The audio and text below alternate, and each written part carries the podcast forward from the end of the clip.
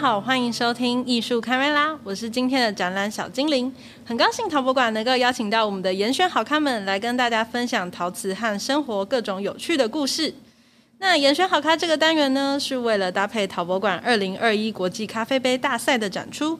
陶博馆为了鼓励具有实用价值与造型美学的陶瓷器皿创作，以和我们现在生活息息相关的咖啡杯为主题，邀请国内各领域专家担任评审。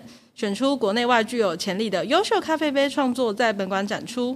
所以在严选好咖这个单元呢，我们会邀请到许多陶艺相关的生活空间的经营者，来跟我们分享陶瓷如何让我们的生活更丰富有趣。那今天我们很高兴邀请到报平安意识空间的安主徐恩广老师来到我们的节目，欢迎徐老师。哎，hey, 大家好，也欢迎小精灵来到我报平安。那我们今天也特别来到位于西门町的报平安意识空间，这是一个气氛很棒的地方，哎。那是不是可以请老师帮我们介绍一下这边的特色呢？好，非常荣幸啊！我因为我们是这个在广播上面嘛，所以大家看不见画面啊，我要用一点。文字的形容，小精灵也讲到说，这个是气氛很奇妙、很棒的空间啊。我我们这里呢，如果你刚进来的时候会觉得说，哎呦，有点像一个古董店，像一个艺品店。但是奇怪，怎么又有桌子奇奇怪怪的不同长相的桌子拼在一起，然后好像可以喝咖啡、喝茶哦。然后菜单上还有自己做的布丁、饼干，怪怪的哦。然后突然发现，哎，怎么有一群大大小小小朋友、阿公阿嬷、OL，还有宅男。齐聚一堂，在那边玩陶土，所以这个是一个很综合奇妙的感觉。然后旁边还有一个怪怪的呃老板，哦，每天拿着 杯杯盘盘跑来跑去哦，在那边要装进窑里去烧。综合的一个休闲娱乐场所、艺廊、工作室，因为我们真的是可以在这边制作非常繁复、技术含量很高的东西。然后最后呢，总结起来又很像一个李明活动中心。老师一开始是怎么会想到要经营这样的空间呢？嗯，这个整个机缘哦，八九年前的一波这个，我们才讲说台湾文创风的兴起，呃，有一点点关系。当然，我们不是从文创这两个字来设想跟思考的，而是那时候我还在读博士班的期间，就跟朋友，我们常聊到一些话题，就是说，呃，比如说我们在学院里面学到很多理论、很多知识，那我们的朋友他也是跨足其他产业，比如说，呃。厨艺，有些人在做小农这方面的联络跟研究，也就是说，在学院派的这些年轻人，跟真的在地实做的，甚至已经在服务业里面有有点经验的这些年轻人，我们之间都有一些共同的想法，我们有没有办法把这些想法结合在一起做一些事情？那时候我们就在迪化街找到一个空间。然后就开始做了一些很实际的一个商业经营的一个尝试。现在回想起来，觉得哇，还真的是蛮大胆的一个举动哦。也就是说，都一点开店经验都没有的一票人，就下去开了一个店。所以我们一开始就是用我要好好开一个店，经营一个商业空间来设想这整个事情，然后把自己擅长的东西放进去。呃，我自己的也不能说专长，就兴趣，就是说这个有关陶器的制作这件事情，所谓生活器皿。跟它的使用哦之间的连接，也就是说，我常常不甘心，只是说，哎，我们做陶的人哦，把东西做一做，拿到店头卖一卖，就结束了。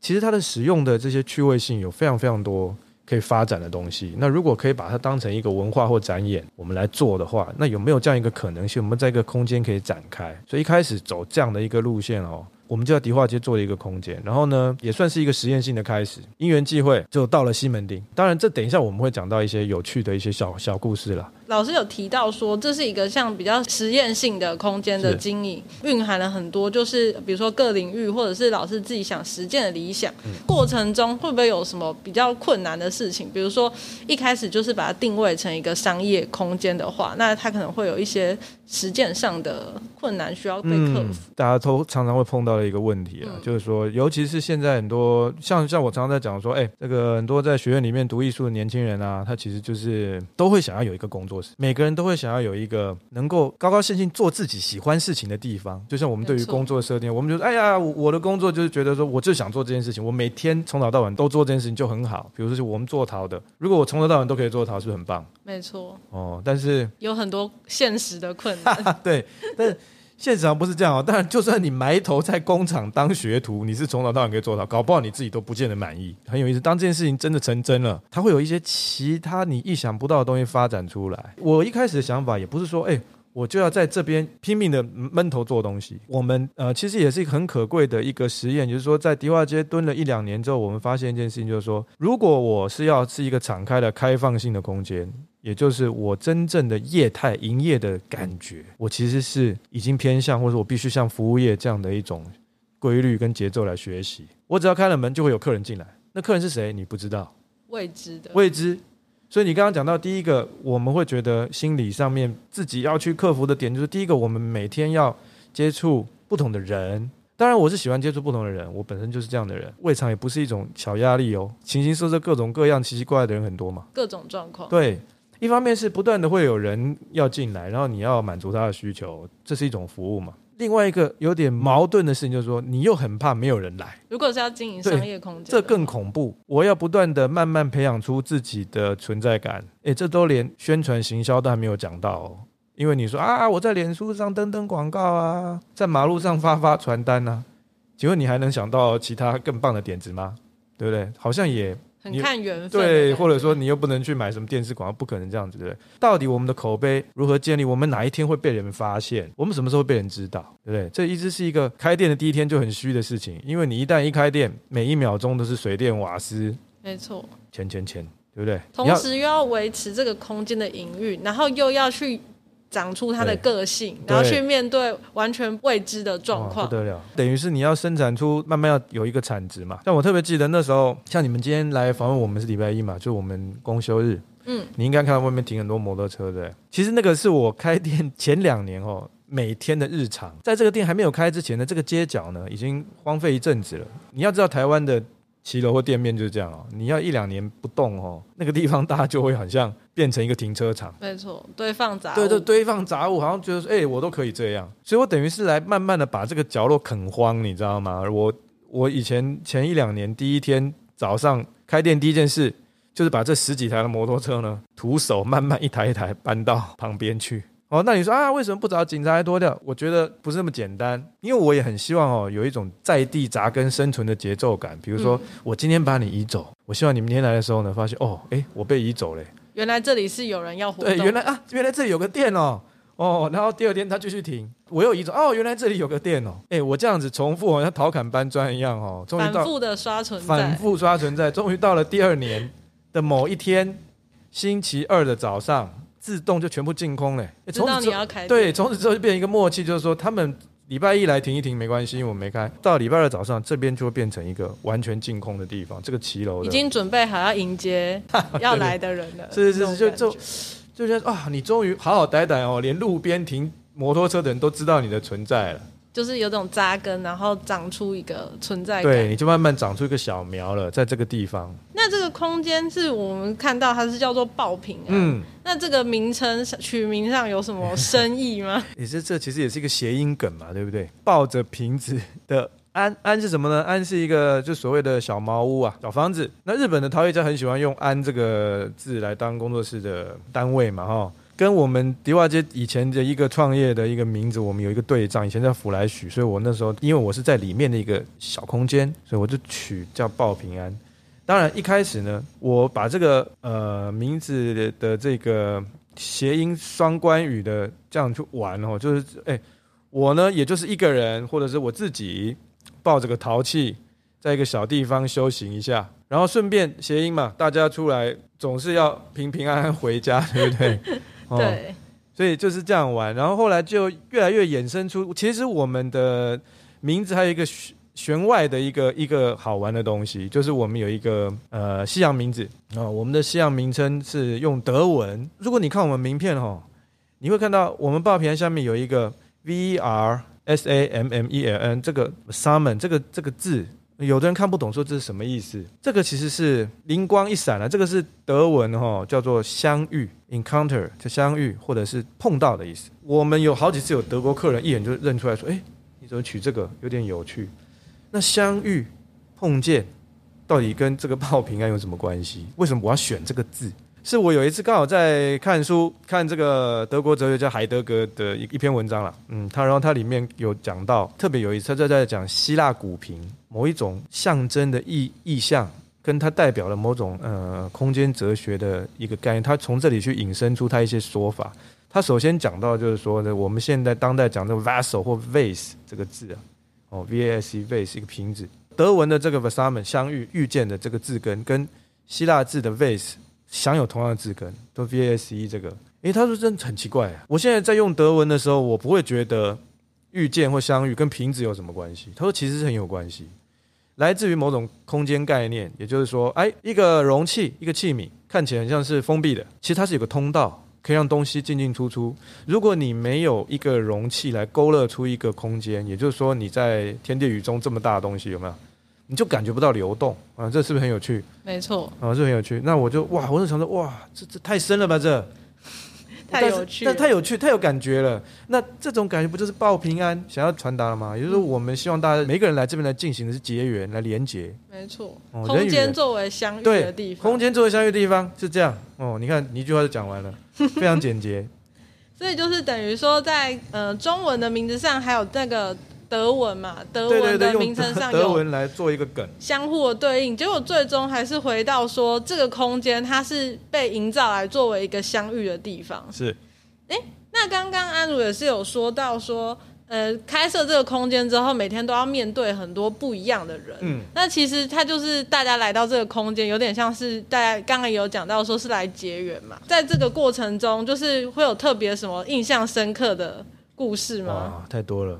我常常说，如果你在我们这边架那个摄影机拍那个 Discovery 实境秀的话，每天都会有一集哦，叫《台北人物志》啊，我都可以拍出来了。那我我先简单讲，就是我们这个空间的成立，其实跟一位阿嬷很有关系。那当初我们在迪化街的时候，是一个小小的一个小书斋这样的一个空间，六平大。有一天，有一位阿嬷来我们店里吃饭，你吃一吃，大家喝红酒，好高兴。后来我们他说，哎，他想要来玩陶艺。这这阿嬷会不会太拼了一点呢？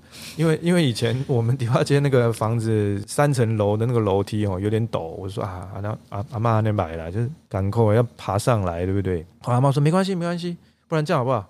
你到我家来教我好了。这是一个逃逸家教的概念吗？是这样吗？哎，好有意思哦！我说啊，好啊，你家在哪里？我说开封街。那时候我就开封街，我们也没什么印象，我们只想说，哎，是补习班那边哦。哎，结果走到开封街二段这边，别有洞天哦。哦，一个小公园，然后安安静静的，对面是一个转角很静谧的地方，就是我们现在的店嘛。那原来以前这个空间呢，就是说我们现在所在的报平安呢。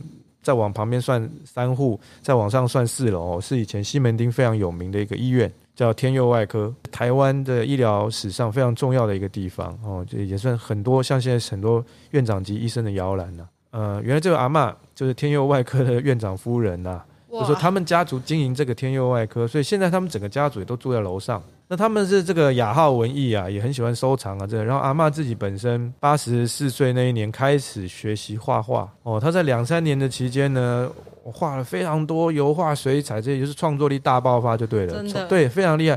然后他就整个蔓延哦，他就觉得说，哎呀，还有什么可以玩的？哎，我们来玩陶。对艺术创作整个兴趣都燃。对对对，所以我从这一点，我其实也受到很多的启发。我心想说，哎。阿嬷都可以都做到这样子的一个情况，对不对？那对于一一般的庶民大众，对？是不是也也有很多各种的可能性？哦，总而言之，反正后来我们等于非常有意思的，在这个报平安现在现在这边的二楼哦，我们就搞了一个他们自己家里面的一个小工作环境。从这边开始，我每天呢，不是每天，每个礼拜从迪化街到这边来上一次家教，然后再把作品搬回去烧哦，就这样搞了一年多。后来我就有一天鼓起勇气跟阿妈说：“哎，阿妈，不然一楼租给我们。”哎，我们来玩看看。我们正式开一个哦，我我们刚刚讲的空间，大家一起来玩。这其实只是从作为起点的一个故事，就已经这么有，就已经然后从这么传奇，从阿妈这个家族连接出去哦，可不得了。就像我我简单讲一个，像那个在这个店之前呐、啊，你们知道他是租给谁吗？这个店的原址啊是叫 Stage 潮牌服装。哦，潮牌服装哦，这个是就罗志祥，还有这个当年他们代言嘛。当初在西门町是非常红的一个一个潮牌，那现在搬到西门町里面。之前这边每天是大排长龙，大家来买什么签名联名牛仔裤。现在也可以大排长龙啊，想要挤进来做淘，挤挤挤，对对对。哦，那个不过不用排了哦，每个人都有位置。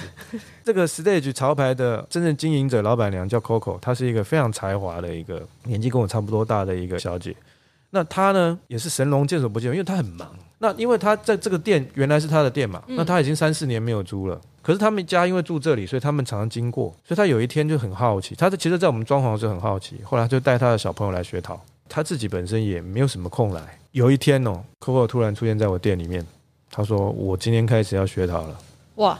那我说：“哎，为什么会这样？我我我没有发现，我发现我没有他走路有点怪怪的。原来他刚刚从医院里面躺了三十几天出来。”因为他去去西藏旅行回来之后呢，回到台湾就突然之间有一天突然之间觉得不对劲，好像左半边就不能动了，有点像后发的那种高山高山症的事情，嗯，可能是跟缺氧还是什么？对，就是他其实脑部有受伤，但是他幸好是回台湾之后发现，然后赶快就医。他去医生那边检查，发现那个已经有一些伤害造成，比如说医生，哎，你还排骨排，他觉得都排好了。台湾医生拍照给他看，哎、欸，奇怪，怎么每个骨牌中间都有一条缝？那个拿书去书架放，对不准，对不准。然后他手一放，哎、欸，以为有放到就掉下来。所以在空间的判断上有一点对怪怪的落差，有点怪怪的。那他就觉得他应该放慢脚步，因为他儿子在这边学嘛。然后他觉得，哎、欸，好像很好玩。他主要是放慢脚步，想说他要干嘛？他休息一下，他就问他医生，哎、欸，来玩玩桃到底可不可以？他就说，哎、欸，搞不好是一个不错的刺激，一个刺激还不错。当然，我从来没有从治疗的角度讲他或设想。可我就想说，好哦，这个有趣哦。那我动机非常的充分，太有意思。我说，那这样子好了，你就跟阿妈一组好了哦。你们两个哦，每天来比赛哦，你不要去做一些有的没的，什么什么咖啡杯要玩啊。我让你们哦，从仿古陶瓷一下就到仿古陶瓷。对，比如说，哎，魏晋南北朝的什么兽面罐哦，石器时代的哦，什么仰韶文化的彩陶罐，类似这样。哎，为什么我这样？我我一开始让他们做一些大型器物。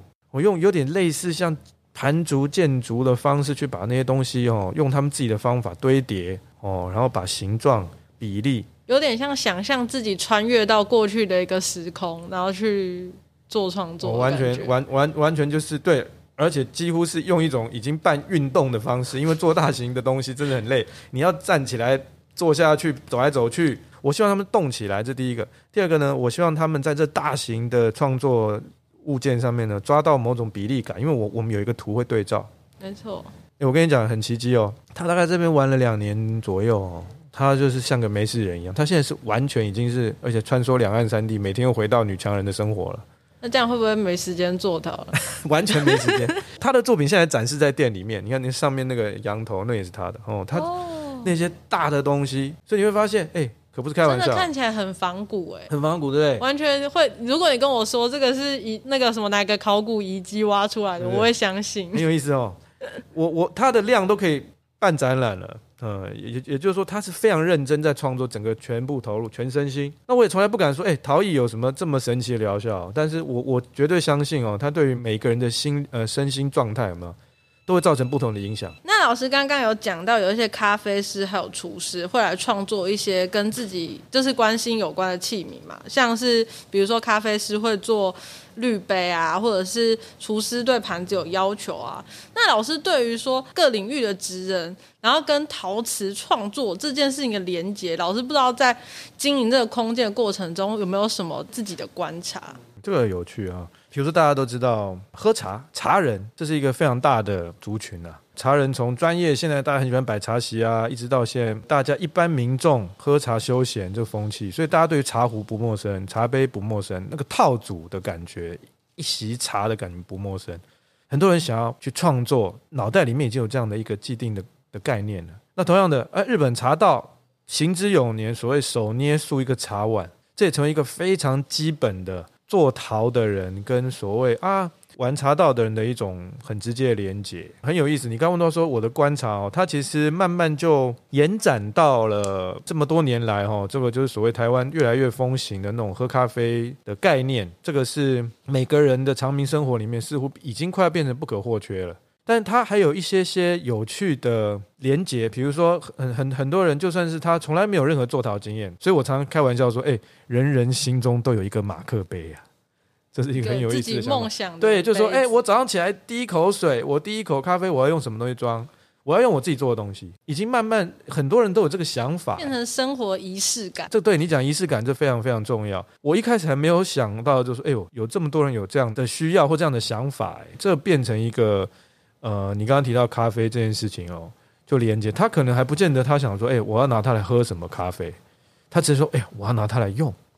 哦，这个很重要。做出来的东西就是要用，做出来的东西就是要用。哎，老师在跟就是可能跟学员们之间互动的时候啊，像这种创作过程中，感觉学员们应该会有很多千奇百怪的问题，嗯、因为毕竟老师进这个空间，主要面对的可能是很多各行各业。但是虽然他们在各行各业可能是各有专精，但是可能他们在陶艺这块，每个人都是非常的新手。那到底要怎么样用他们理解的方式跟他们沟通，或者是他们到底对陶艺有什么样的问题嘞？就是老师这边可以分享。你这个问题，我太感谢你问这个问题。又回到我们一开始讲到说，过程中有没有遇到什么困难哦？刚好可以补充。这个也算是困难，对，也算是一种很大的困难。就是说，你要怎么搞定你的客人？我们如何推广转译这个专业知识？转译这两个字，我也觉得用的太好了。就是说，我要怎么把这么庞大的既有技巧又有历史文化背景的东西，没错，甚至是很短的时间内介绍给你，而且还不能用太困难的语言，还要让你一下把你吓跑，对，还要让你吞得下去。对不对？还要让你吃下去哦，还还可以消化，是我每天都在思考的东西。所以，其实经营这个空间，与其说是一个技术面或者说陶艺的挑战啊，不如说其实它一直对我来讲是一个沟通面的一个挑战跟研发的一个进程。诶，与其说我是每天都在制作陶器的一个人，不如说我是不断的在解读陶器背后文化跟它这个技术跟我们生活之间关系的一个工作者。我也没有办法突然之间把我所有东西都讲给你听，我会归纳一个简单的几个大的点，比如说完全没有接触过陶艺制作的群众，可他已经享受了陶器的使用。哦，就是他在生活中其实接触陶瓷，但他对于制作这块他是很陌生，他制作他很陌生，但是美感却会让他跨过这个门槛，让他想要知道这背后发生了什么事情，这是不是很有意思？没错，这其实很重要的一件事情，因为很多人就说：“哎，我去店里买一买嘛。”我一辈子可能都不会想要问他是怎么做的，但是一个真正欣赏器皿到某个程度或者使用，他一定会某一天会跨过这个门槛，他会好奇，轻则会变成一个收藏者，比如说如果他要收藏某个古董。哦，或者某个名家的作品，他绝对会去调查，说：“哎，这东西是什么时候做的啊？哦，他是用什么资料做的啊？”或者是看到一个很喜欢的杯子，会想知道谁做的，对，然后怎么做，这个很重要。他就开始问第一个问题了，然后他拼命的问下去，永无止境的问下去。所以我们要切入他这个心态，我们要知道说：“哎，他其实是有一个由下而上，从生活环境出来的一个美感的动机。”我们不能突然之间由上而下给他好多知识，就是哎，我教你哦，哦，哎，嗯，什么一二三零度烧出什么东西？哎，这是那那？马上就不想做。对，突然就是哎，这个这个是什么？这个、太硬了。我也常常从那种生活史的角度哦来谈各种器皿的诞生或发生，或是某种使用形式为什么会变成今天这样。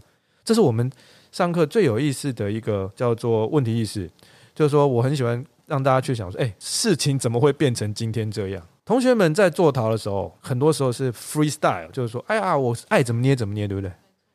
好像没有技法，没有边界。所以我常常讲说，陶艺这件事情哦，是一个什么呢？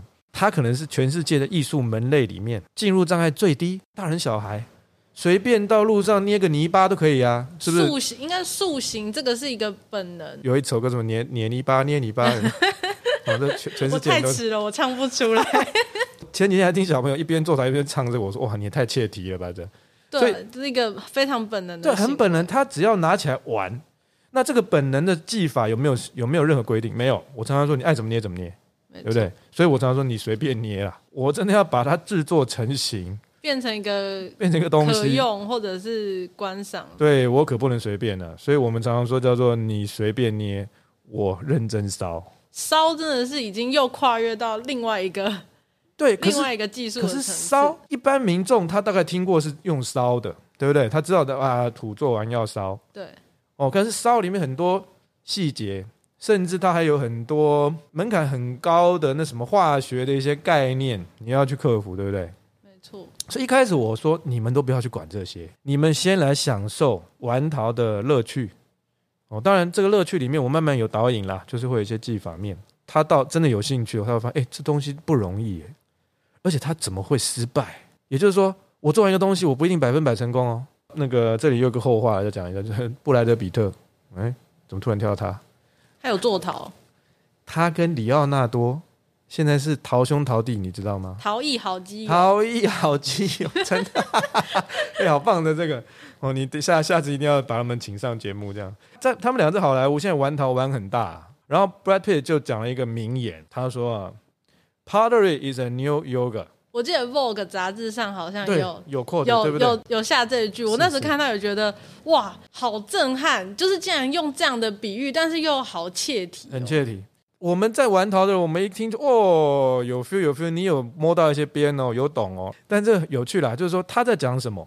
他的意思就是说呢，诶，做陶这个过程疗愈啊，没错哦，又可以放松身心啊，很像瑜伽嘛，对不对？而且他没有什么一定的绝对的对错，对，他没有绝对对错，这个是叫做享受 enjoy 它的成型的过程历程。对，但是我要接他后面要再给他补充一句。But the result and firing is more like Zen。前面是 yoga 的瑜伽的，后面比较像禅，意思是你要接受它，放下它，或者有可能发生无常，或者是意外，有惊喜没惊喜，像是炸油。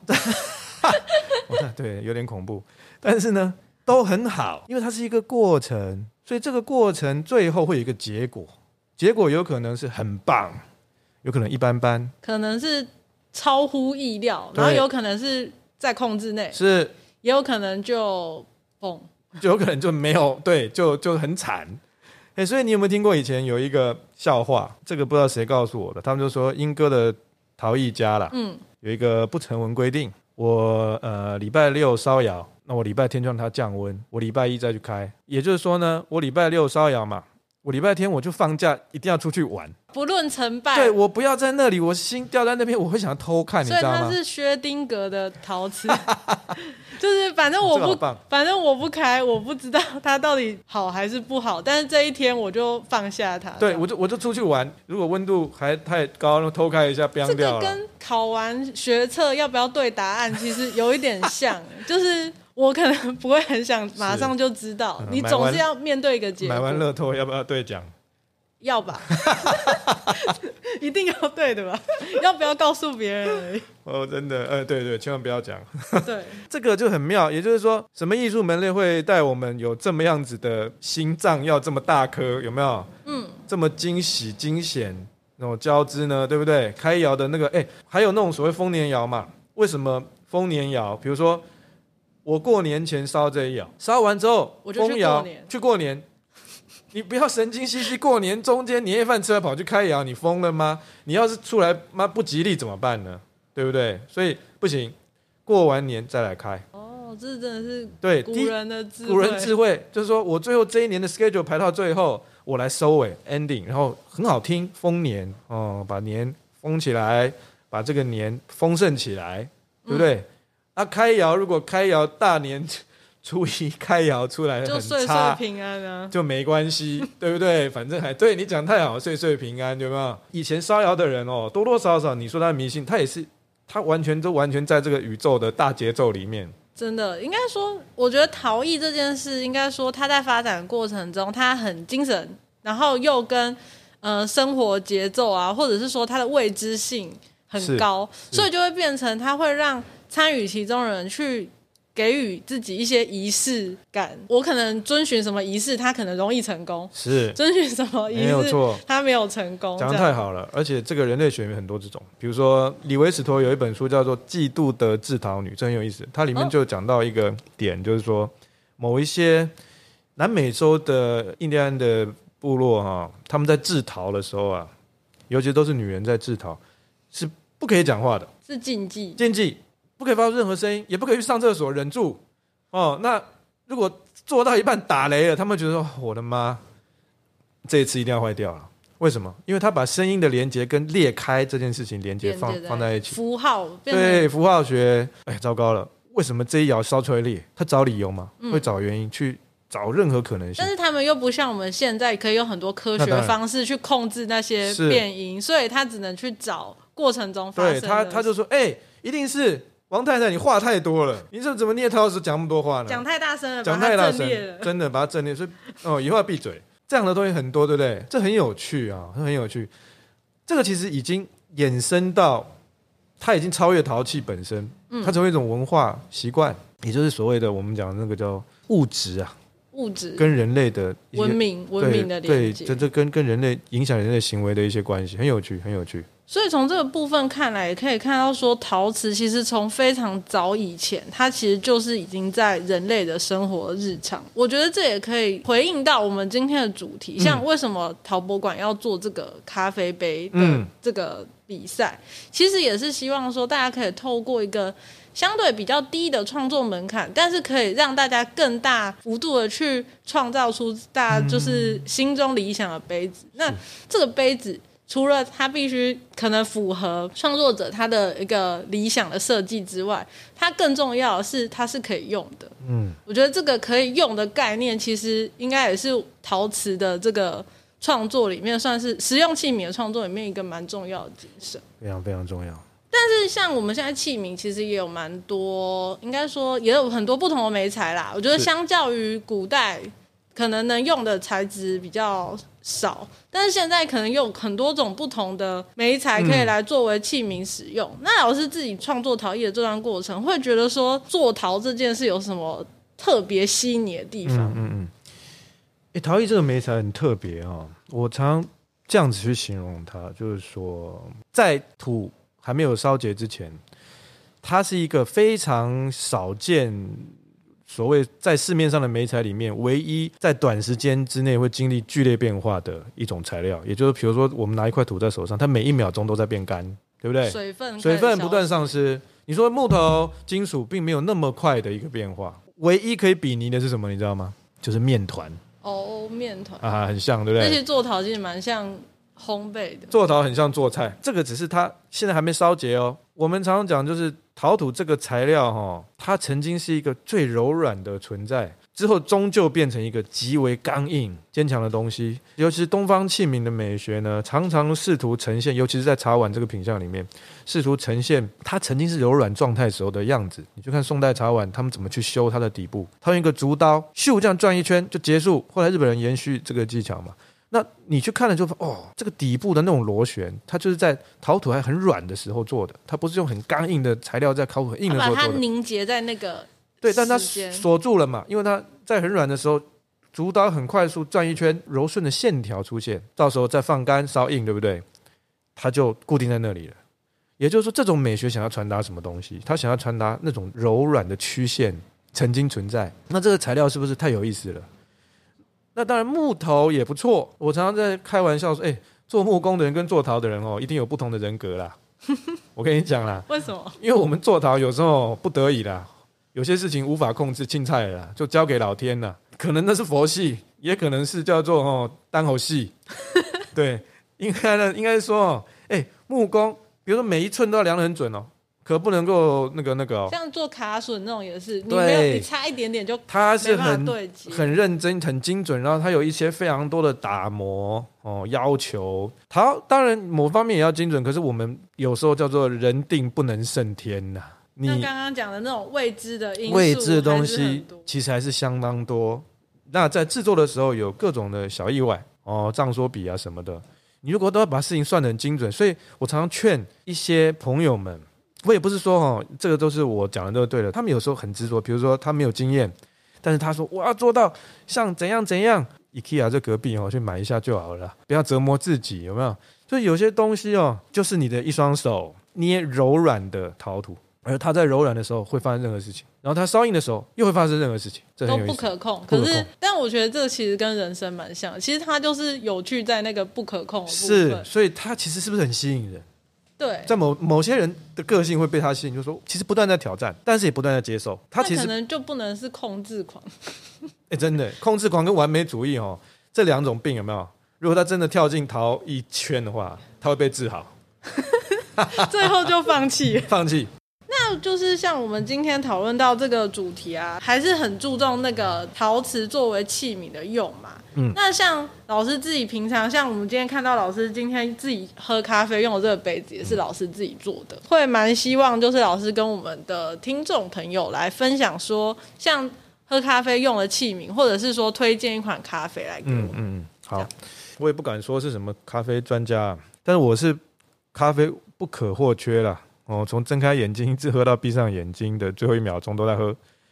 那我这几年喝咖啡越喝越多，甚至已经超过茶了。我认为是因为整个生活节奏的关系，就是说不不是说我不喜欢茶，而是我常常很忙，然后我没有时间好好的坐下来哦，认真泡一壶茶。当然这也要改进了。喝咖啡喝下去哦，对我这整个这种高速的有一些忙碌的生活状态，确实相当对我来讲，我自己有感觉帮助。应该也是很多大众的需求。是，但是我常常讲哦，哎、欸，这个星巴克外带拿一杯走哦，跟我们自己好好的用滤杯手冲一个给自己哦，那个仪式感还是不太一样的。然后呢，倒在自己心爱的咖啡杯里面，尤其是自己有一些小设计在上面，哦，像比如说把位哦，咖啡杯把位的设计啊，高还是低啊，它厚度的拿捏啊，因为我喜欢从高位拿，因为我人在那边跑来跑去，所以我都是站着就拿取。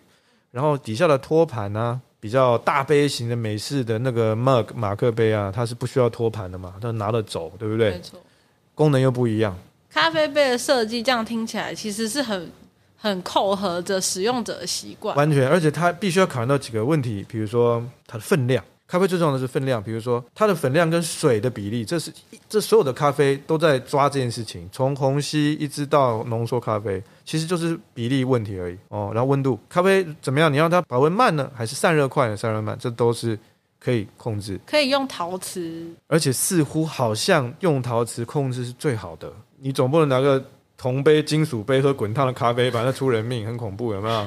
首先烂掉。如果是玻璃，像有的人现在最近流行用那种双层厚玻璃，就中间中空，有没有？那个也就是某一种咖啡适合，有一些就不一定。比如说像什么样的咖啡？像比如说上面有奶泡类的，哦，可以做那种层次，对层次的，那个就用那样子喝很好，因为咖啡的适应温度。哦，他们就可以用这个来做，就是调节。我们这种比较传统陶瓷的使用，哦，其实目前还是适合很多不同的，就是各种不同品相。像我们最近才跟那个 UCC 咖啡的，就是世界冠军的职人，有一起联名一个活动啊，就不是联名，就是他们有来这里示范一个东西，就是如何去做虹吸咖啡。那一天我们是用非常厉害的那个老的丹麦瓷器来试饮，就发现哇，虹吸做出来的温度比较高。它是用那个酒精灯那样子煮嘛，然后直接倒出来的时候，它比较烫，它比手冲的还要烫很多，所以你要稍微放一下，那口温。那这时候用咖啡杯的厚薄就极有差别。我们那天是用比较薄的，哦、所以它其实要等比较久，因为那样子的比较薄的古董杯，对不对？古早喝咖啡的时候温度它可能没有那么高，这就很有意思。其实又讲到了是使用者的环境跟它的历史。应该说就是习惯喝的咖啡，然后跟就像你刚才讲的，比如说你很忙，你。直接拿起来，你就会喜欢把位比较高的。像你知道，我曾经在日本的那种老派的咖啡，呃，不是老派的洋食馆里面看到他们咖啡怎么煮的，看到保证你吓一跳。他们把他的那个很重培的生培咖啡磨好了以后呢，它的磨可能没有磨很细，也算磨蛮粗的，整个放在中药的那个药包里面哦，就丢到锅子里面去煮，就像煮中药一样，煮成一锅黑黑的汤呢。有没有？有点像在煮魔药那种感觉，对对对，然后一锅黑的。你以为那是他是要准备茶叶蛋吗？哦，并不是，他煮一煮，再把它直接这样滤出来。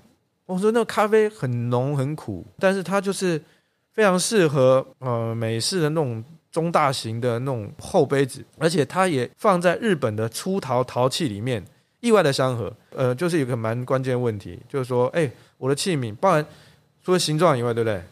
哎，甚至连它表面质感、颗粒、釉色都会有影响。没错，嗯、上釉的方式应该也会。对，像比如说我我自己喜欢，如果要讲推荐，我自己喜欢喝比较都是非洲产区的。比如说我最近前一阵很迷那种喝卢安达在那边的，他们就是有一个很强的果酸味。如果把它再浅焙的话，哇，喝起来像个水果茶一样。像这么细嫩调子的，甚至如果我用手冲的方法，温度又不会很高的话。